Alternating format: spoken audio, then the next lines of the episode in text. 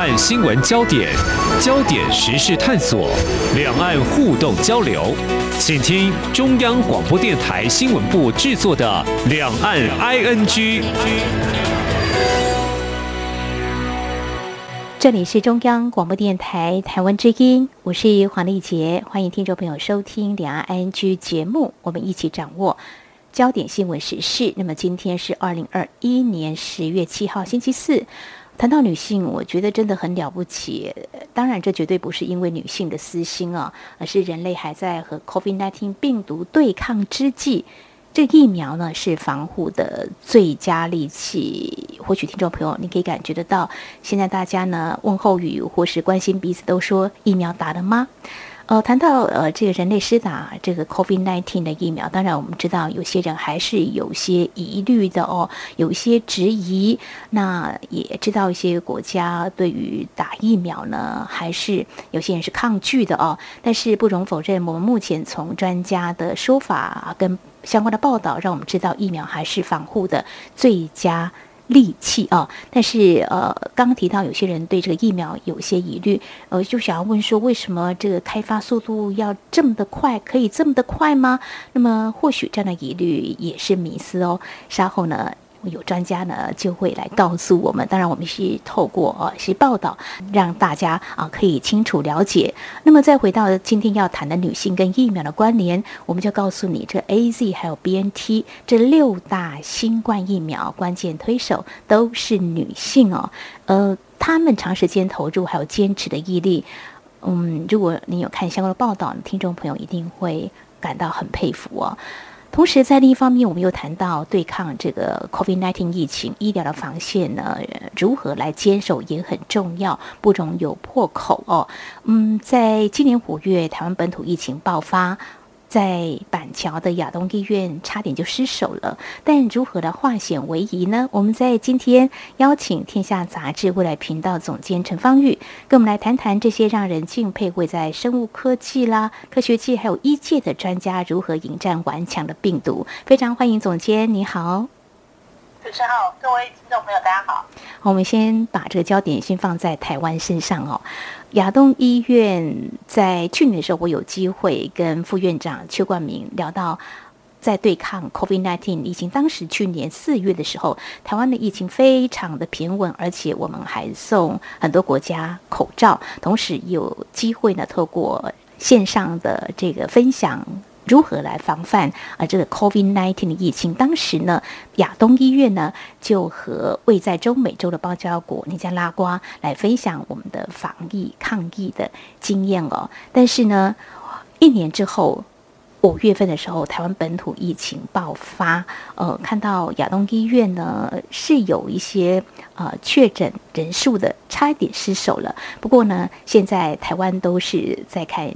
几天加零了，几乎快要清零了。但是，一家医疗院所它如何面对疫情入侵？在这个部分呢，一刚开始呢，总经理来谈谈，今年呢刚接手院长的邱冠明院长，他怎么样来面对很顽强的病毒呢？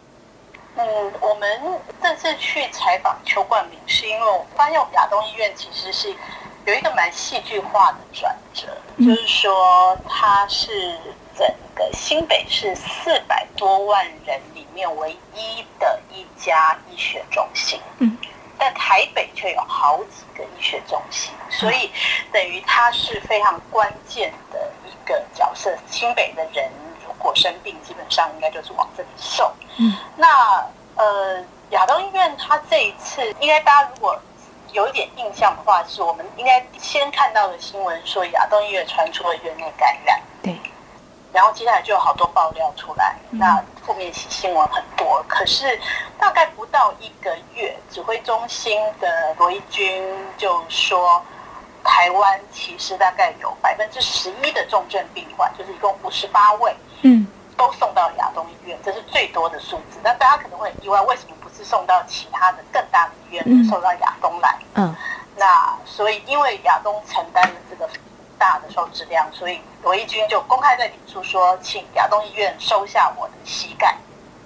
那所以亚东医院就因为这件事情，就突然从地狱回到天堂，那我们就很好奇的就去找邱副院长。其实他，我们去采访他说，他其实刚刚升院长一个月这样。那嗯，过去大家对他的理解，大概就只知道他是心脏科的名医，甚至呃，我有一些医生朋友会直接说，他大概是目前全台湾心脏手术开的最好的一个医生。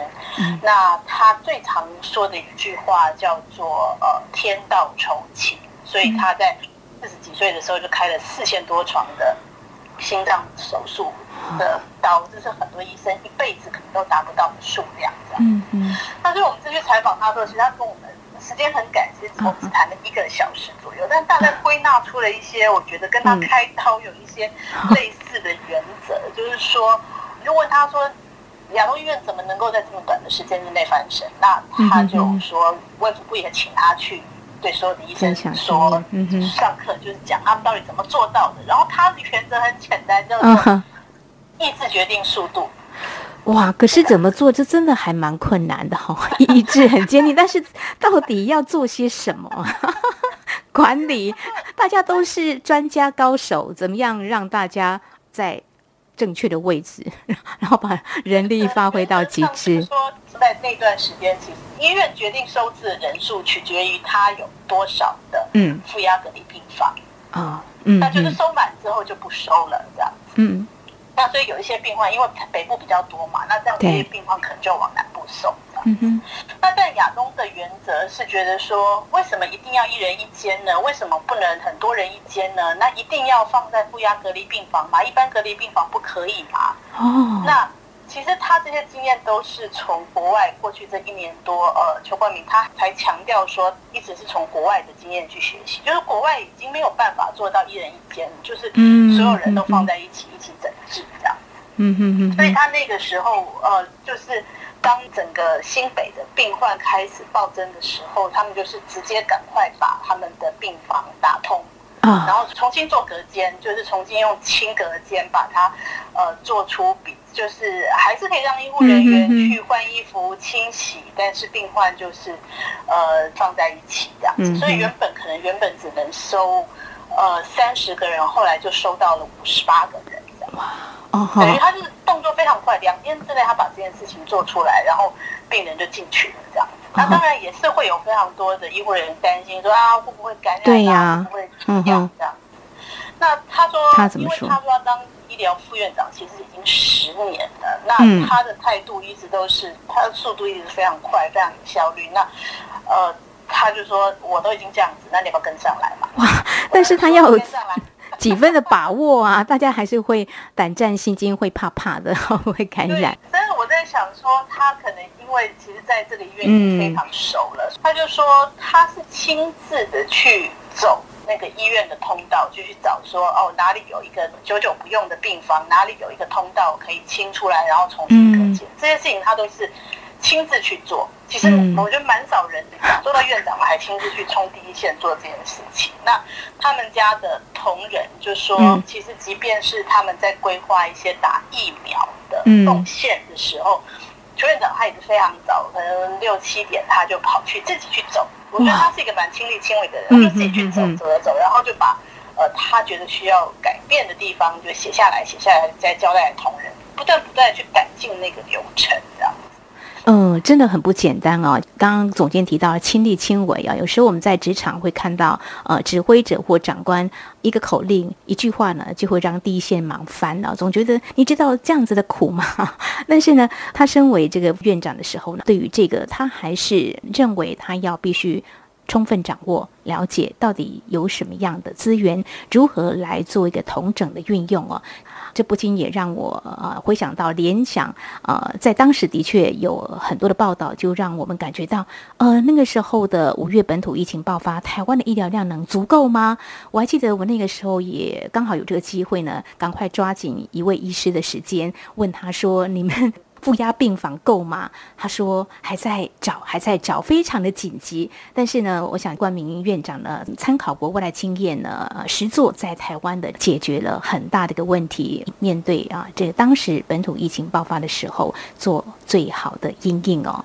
好，谈到这里呢，接下来我们要谈另外一个。刚才在一刚开始跟听众朋友提到这个疫苗哦，相信在台湾很多的民众呢，施打了疫苗。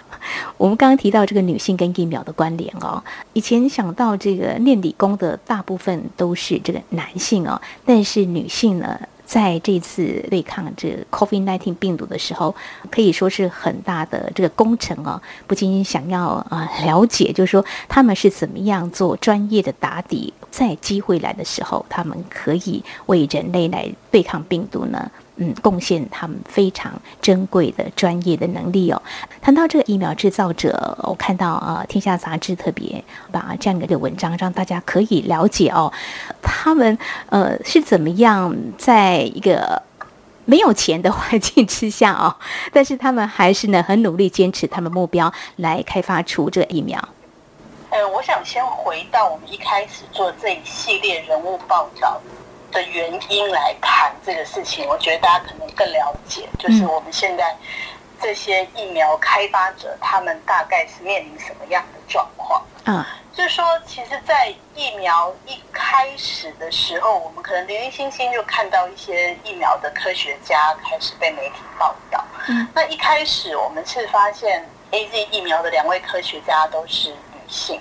嗯，那接着后来又 m R N A 疫苗。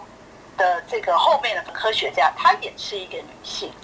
那后来台湾这边常常出来谈的联雅的疫苗，其实她的这个公司的创办人也是一位女性。那我们就觉得，嗯，这个是这是巧合吗？还是一个什么特殊现象？就为什么？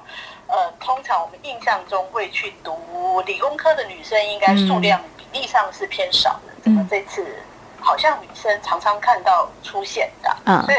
我们就去做了一个研究，就去把就是市面上几款比较重要的疫苗背后的科学家都找出来，那看看到底是谁这样子。结果就意外发现，除了莫德纳之外，每一款疫苗背后都有一个很关键的女性。其实，呃，包括呃 B N T 辉瑞，它背后是一对夫妻。那嗯呃，他这个太太也是一个非常。知名的生物就是疫苗科学家，那 B N T 那边是德国公司嘛，辉瑞美国这边它其实有一个催生整个让这个疫苗可以很快的上市的一位副总，其实他也是一位疫苗科学家，而且他自己的一生中就催生了三种疫苗。哇！那还有一款是现在还正在研发中的，就是我们现在已经知道说它目前的。呃，三期的初期的数据，它的保护力是完全的不输 B N T 跟莫德纳。那但是因为它的制造过程比较复杂一点，所以它现在还一直没有取得美国的 E U A，就是 Novavax 这一个疫苗。那这个疫苗的背后也是一位从印度移民到美国的一个个子非常小的一个女性科学家。那因为这些这个研究结果，我们就试图想要进一步去找出那。有没有什么原因？是不是呃女性特别容易在疫苗这个领域出头吗？还是不知道？就试图去找原因。嗯嗯。但呃，我们必须承认，找了蛮多资料，其实并没有得到得到一个明确的结果。我们只知道说，其实女性在科学领域的确比例是少的，大概可能有慢慢增加，但现在可能在整个。就是科学技术工程这个领域，但全球的话大概不到三成这样。那我们有私下问了一些跟生医领域的前辈，他们就说可能是一比十吧。如果在生医这个领域的话，这样。那因为我最近在读那个去年诺贝尔奖的化学奖，其实很巧，刚好两位得主都是女性，一起合作的两个女性科学家，就是那个基因剪辑的两个。在其中一位的传记，其实前阵子刚出版，叫做《打破基因码》的。那他就在描述说，在他的求学过程中，其实他一直是比较被不鼓励去从事这个工作的啊，就是大家都会跟他说啊，女生做真的很辛苦啊，然后。呃，的这个让男生做吧，女生就是不是很适合啊之类的。那其实，在他之前，其实也有一些前辈，就是当时的科学界的气氛是是有性别歧视的，所以甚至有科学家他的数据被男性的同才偷走啊，或者是明明是他做出来研究，结果获得重视的却是他的男性同事，这样，那这种事情层出不穷，所以可能或多或少也影响某一些女性投入科学界的这个意愿，这样子。所以我们只能说，我觉得或许这一次真的是一个巧合，但是它有一个很重要的意义，就是说，呃。我觉得应该可以让很多的，尤其是现在正在求学的女学生看到，就是其实女生可以做很多跟过去不一样的职业的选择，甚至是在一个这么呃获得全球瞩目、如呃非常前端的一个科学的研究工作。这样，觉得这一次就有非常多的榜样让我们看到。这样，这个是我们这报道的初衷是这样子。好，接下来我们才开始。去写每一个嗯疫苗科学家的故事。嗯嗯哼，非常谢谢总监告诉我们，呃，这么的好奇，告诉我们这样的答案，就是女性在这个呃生物科技科学界，呃，竟然是嗯比例并不高，但是是杰出的精英，是优秀的。刚刚提到像出身印度小农村的他，研发疫苗，呃，就是一个帕特尔。其实他后来在美国生技公司的诺瓦瓦克斯参与了疫苗的研发哦，因为很多呢都是值得我们学习的哦。像我刚刚提到这个帕特尔，他就说他每天工作大概十八到二十个小时。他睡不满四个小时，这个是投入他自己的兴趣。这是在我们节目前半阶段呢，啊，非常谢谢天下杂志未来频道总监陈芳玉来跟我们谈到亚东医院在院内感染爆发的时候如何做最好的因应解决，还有提到女性呢在目前人类对抗 COVID-19 的时候呢，这个有六大疫苗都有女性的身影哦。刚提到。添加杂志啊，你们这么的好奇，想要找答案。不过我想还是需要努力。但是刚刚提到像 A Z 疫苗的制造者，英国牛津大学格林跟吉尔伯特啊，他们为什么研发速度那么的快？我刚刚有提到说钱是一个问题，到底为什么呢？我想稍后节目还有相关的一些人物的报道，非常精彩，再请总监来跟我们聊聊。今天的新闻就是明天的历史，探索两岸间的焦点时事，尽在《两岸 ING》节目。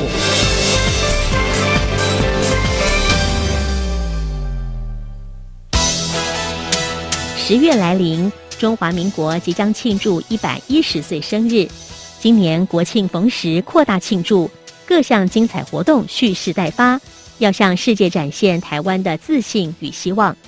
中央广播电台将为全球听友与网友转播总统府前国庆大会实况，尤其是各界关注的蔡英文总统国庆谈话，也将邀请学者专家现场及时分析总统的演说内涵。十月十号星期日上午九点十分到十一点三十分，央广同步使用六个中短波频率，央广网站以及 RTI 中央广播电台脸书粉专。YouTube 频道同步影音实况转播双十国庆大会，华语广播的听友请使用中波一五五七千赫、短波九七四五千赫、九七九零千赫、一二零一五千赫、一五四六零千赫以及一五五三零千赫收听。影音直播，请您锁定央广网站。Triple w 点 r t i 点 o r g 点 t w 以及脸书粉专 r t i 中央广播电台收看。十月十号上午九点十分，央广邀请您一同庆祝中华民国一百一十岁的生日。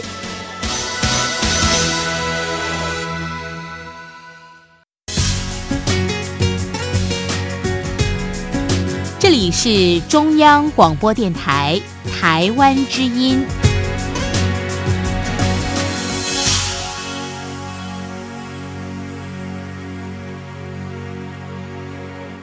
这里是中央广播电台，听众朋友继续收听的节目是《两岸 ING》，我们节目持续和天下杂志未来频道总监陈方玉来谈谈全球的六大疫苗都有。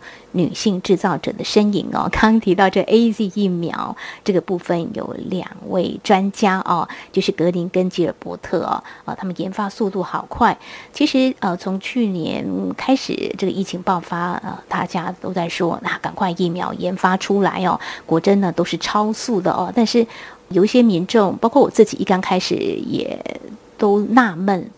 怎么可以这么快呢？那之前有好多疫苗，包括流感疫苗等等，那这些为什么要花这么久的时间？这安全性 OK 吗？诶，但是呢，在嗯《天下》杂志的相关的一些报道当中，让我们看到，其实也提出最好的说明跟解答。总监是不是来告诉我们，为什么研发速度可以这么的快呢？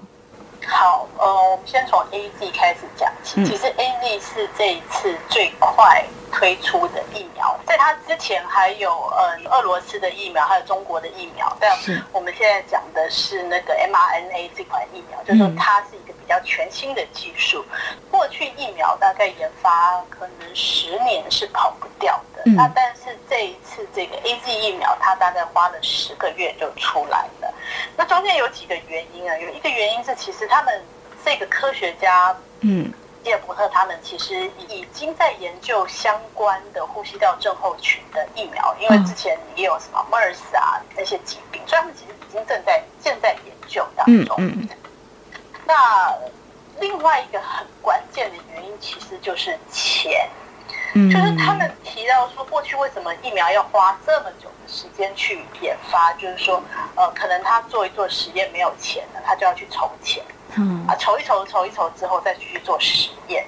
那因为过去可能大家都觉得这疾病好像没有那么迫切嘛，就是不管是流感啊或者什么，可能好像都还可以等啊。嗯那但新冠疫情不是，它是立刻就是每天都有几万人、几万人在过世，这么迫切的一个问题。嗯那另外一个其实也有说，也是一个，就是比如做实验的人，其实他也需要参与。对。然后，所以这一次其实因为很多人就是生病，所以他也比较好取得一些实验，或者是跟他们合作这样子。所以其实从样本、从钱，还有从他原本就已经快准备好的那个技术，所以这一次就可以非常快的呃，就是来把这个疫苗推到上市这样。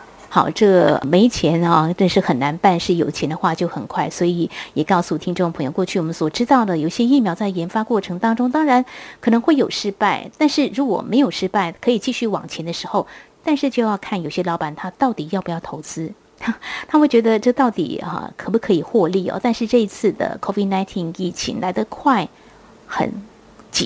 急，那如果疫苗不赶快问世的话，恐怕对人类呢是一场大浩劫哦。所以这疫苗问世可以说是让我们人类呢可以暂时呢有这个武器来对抗哦。呃，这样而且因为是这是因为真的很紧急，所以其实很多的投资都是直接从政府那边过来。是是，政府就直接把钱就投入，不光只是一般的厂商，那看准所谓的市场，甚至其实我们看到就说有些疫苗。它还很便宜呢。如果按照它过去的一些研发 运用到市场上，那可能不是卖这样的钱。可是我想在这个时候，你会看到了可能更多的人性的光辉。可能呃，我们看到一些像一些女性科学家，刚刚提到了，像有一位她说她每天就工作十八到二十个小时，数十年来都是如此的，这是坚持的毅力哦。好，我们就是看到这个 A C 疫苗这个部分，A C 其实它特别便宜，就是它。其他的疫苗可能又便宜更多，主要一个原因说，其实，呃，我先解释一下，A Z 其实它是一个药厂的，嗯，那所以牛津大学这两位科学家他们研发出来这个疫苗之后，因为他们是收到政府补助，所以他们希望这个疫苗是可以让所有人都可以用，所以他们接受 A Z 合作的条件之一就是要求 A Z 把价格压到每个人都买得起。嗯嗯嗯，所以才有办法用这么便宜的价格打出去，所以它也使得 A Z 成成为全世界只施打数量最高的一支疫苗。嗯哼，好，台湾有不少民众也是施打 A Z 疫苗哈，我们也有购买哦。当然，台湾我们自己也有研发疫苗哦。其实真的是呃，疫情来的很快很急，所以呢，要先让人类的健康给保住哦。好，那接下来要谈另外一个刚才。总监有呃谈到，全球接种 BMT 的疫苗，其实人数也不少哦。这要感谢这卡里科科学家的坚持哈。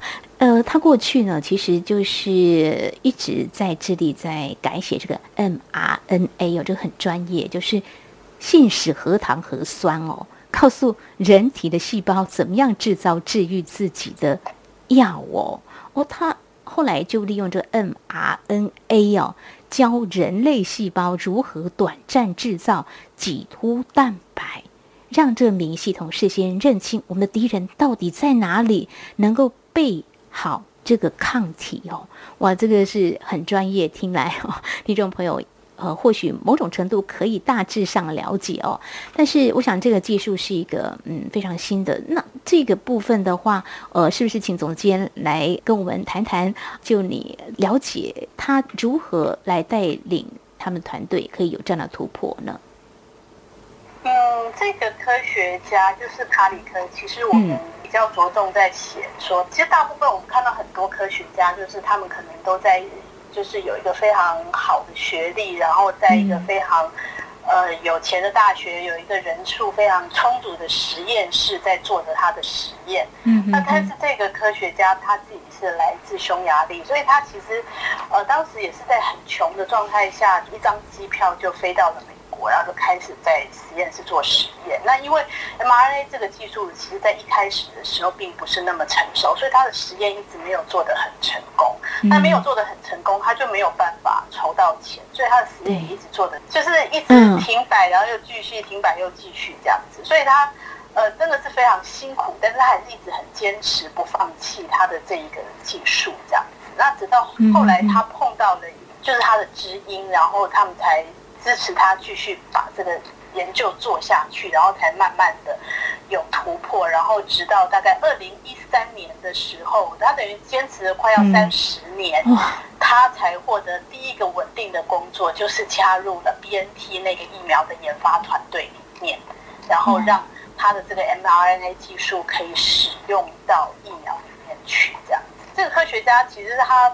本来，因为大家知道这个礼拜我们在颁诺贝尔奖嘛，嗯嗯嗯那诺贝尔奖其实有一个前哨战，我们就说哦，得到那个奖的人就很容易得到当年度的诺贝尔奖。那个奖叫做被称为美国的诺贝尔奖，叫做拉斯克奖。这样，那这个拉斯克奖其实今年他就其中一个奖项，他就颁给这个 mRNA 的科学家，还有他的那个伯乐，就是两这颁给这两个人这样。所以大家本来兴奋，说哎，会不会有没有可能？今年的诺贝尔奖，这医学奖就颁给他，这样。对。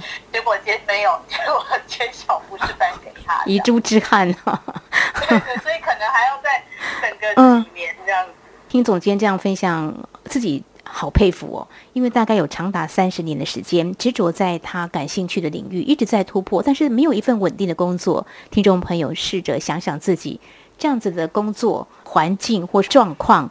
是不是能够接受啊？他六十多岁了哈，他有这样的一个突破，我觉得他可能不问别人，只问自己，我想做什么，这么的用心，可以全心全意的做他自己认为是对的事情，应该要做的事情，所以呢，他才有这样的一个突破。我想诺贝尔科学奖应该指日可待了哦。